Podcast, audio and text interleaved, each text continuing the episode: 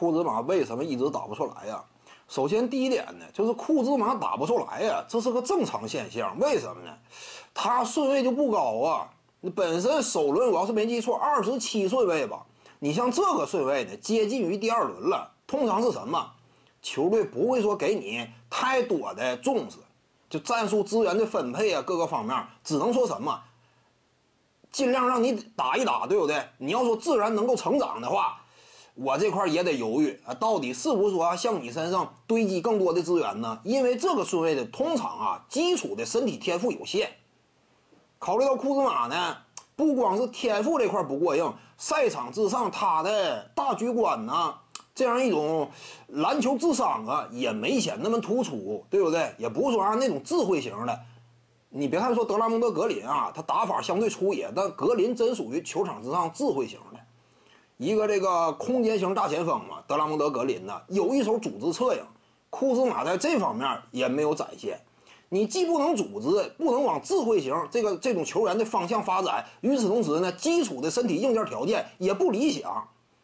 那这个怎么讲？就是发展的不好啊，这是正常的，只能说什么？如果库兹马打出了意外之喜的话，哎，一路蹿升干到了全明星级别，那这属于是惊喜，对不对？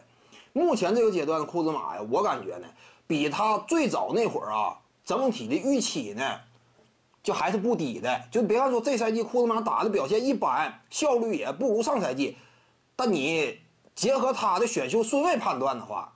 现在这库兹马起码是兑现了当时球队对他的一个基础期待，就目前还不至于说比当年选秀啊还还还要低，想象的还要低，不至于。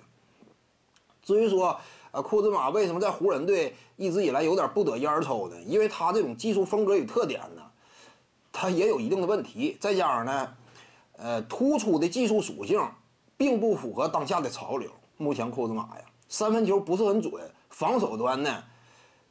也不给力，你摇摆换防能力没有那么强，低位顶防呢防不住四号位，打个第六人呢缺乏足够的持球威胁，那就完了。